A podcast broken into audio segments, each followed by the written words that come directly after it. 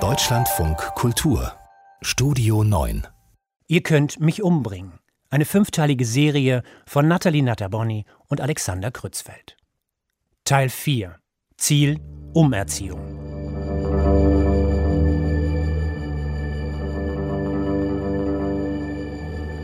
Man kommt also dort an, ist total eingeschüchtert.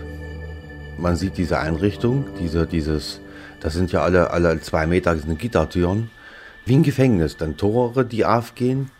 Man wird ja richtig auch wie ein, wie ein richtiger Schwerverbrecher, also wie ein Mörder oder Vergewaltiger wird man da dann zugeführt. Also so kann man es ja, nicht anders kann man es nennen. Marco kommt als 15-Jähriger in den Jugendwerkhof Torgau. Er ist zuvor weder kriminell noch straffällig geworden. Aber er gilt als schwer erziehbar. Im geschlossenen Jugendwerkhof soll er umerzogen werden zu einem Menschen, der sich willenlos in die sozialistische Gesellschaft einfügt. Ich weiß nur, dass dieser Direktor sagte, du bist jetzt hier und hier machen wir aus dir einen neuen Menschen. Die Methoden, mit denen das geschieht, sind so brutal, dass Marco 30 Jahre später immer noch davon Albträume hat.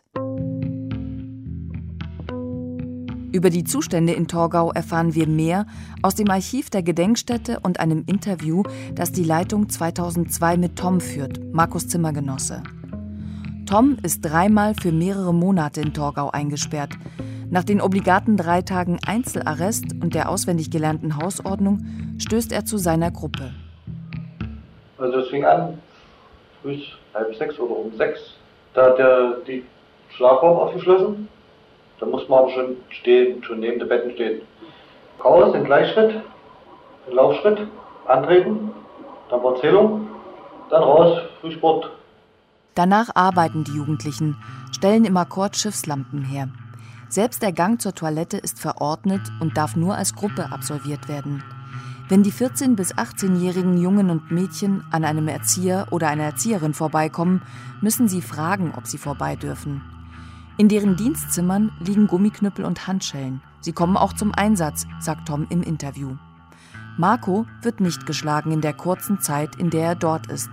Das ist damals auch gar nicht notwendig, sagt er. Die, die da waren, die waren derart am Boden. Das kann man sich nicht vorstellen. Also du bist da nur noch ein Wrack. Diese Gewalt ist eine psychische Gewalt, die sie da ausüben auf einen. Ja, und man ist auch permanent in Angst. Waren die überzeugt von dem, was sie tun? Ja, die waren von sich absolut überzeugt. Und auch, dass das der richtige Umgang mit Jugendlichen ja, ist? Ja, davon waren die überzeugt. Die waren davon überzeugt, dass wir Tiere sind. Wobei man Schweine in einer Schweinemostanlage noch besser behandelt. Mittlerweile sind die menschenunwürdigen Zustände von damals auch den Gerichten bekannt. Wichtig, wenn es um Rehabilitierung und Opferrenten geht. Aber die meisten der insgesamt 4000 ehemaligen Insassen von Torgau sind bis heute nicht in der Lage, ihre Rechte geltend zu machen. Auch Paul, der damals mit erst 16 Jahren sterben will, hat bisher keinen Antrag auf Rehabilitierung gestellt. Wir suchen ihn jetzt schon seit sechs Monaten. Vor ein paar Wochen haben wir ihn ein zweites Mal über Facebook angeschrieben, bis heute keine Antwort. Aber wir suchen auch ehemalige Erzieher, Manche Namen finden wir in den Internetforen der Opfer, andere suchen wir mühsam aus den Akten zusammen. Mein Kollege Alex ruft diejenigen an, die wir ausfindig machen können. Einige hängen den Hörer auf, bevor er erklären kann, worum es geht. Mit zwei ehemaligen Erziehern kann er immerhin kurz telefonieren, erzählt er während einer Autofahrt. Interviews lehnen beide ab. Ich habe dann denen da irgendwie zugehört und habe auch irgendwie nachgefragt und habe auch gesagt, das ist auch wichtig, dass die mal was dazu sagen. Dann wurden die richtig laut teilweise. Nee, ähm, das ist so und so, die hätte man da irgendwie noch länger, die hätte man noch heftiger drangsalieren müssen. Schließlich gelingt es mir, Kontakt zu einem Lehrer des geschlossenen Jugendwerkhofs aufzunehmen. Mittlerweile ist er 80. Dieser Lehrer unterrichtet damals für ein paar Stunden in der Woche Deutsch, Mathematik und Staatsbürgerkunde. Denn in erster Linie sollen die Mädchen und Jungen arbeiten. In den folgenden Wochen telefoniere ich mehrmals mit ihm. Er macht einen freundlichen Eindruck. Aus dem Archivmaterial der Gedenkstätte wissen wir, dass Tom keine guten Erinnerungen an ihn hat. Er hat dann von, angenommen von der 5. bis zur 8. Klasse alles in einer Stunde so durchgezogen. Wenn du da nicht aufgepasst hast bei denen, da gab es aber jeder. Als die Zustände in Torgau bekannt sind, wird er Anfang der 90er Jahre aus dem Schuldienst entlassen. Damals ist er Mitte 40. Bis zur Rente muss er sich als Nachhilfelehrer durchschlagen.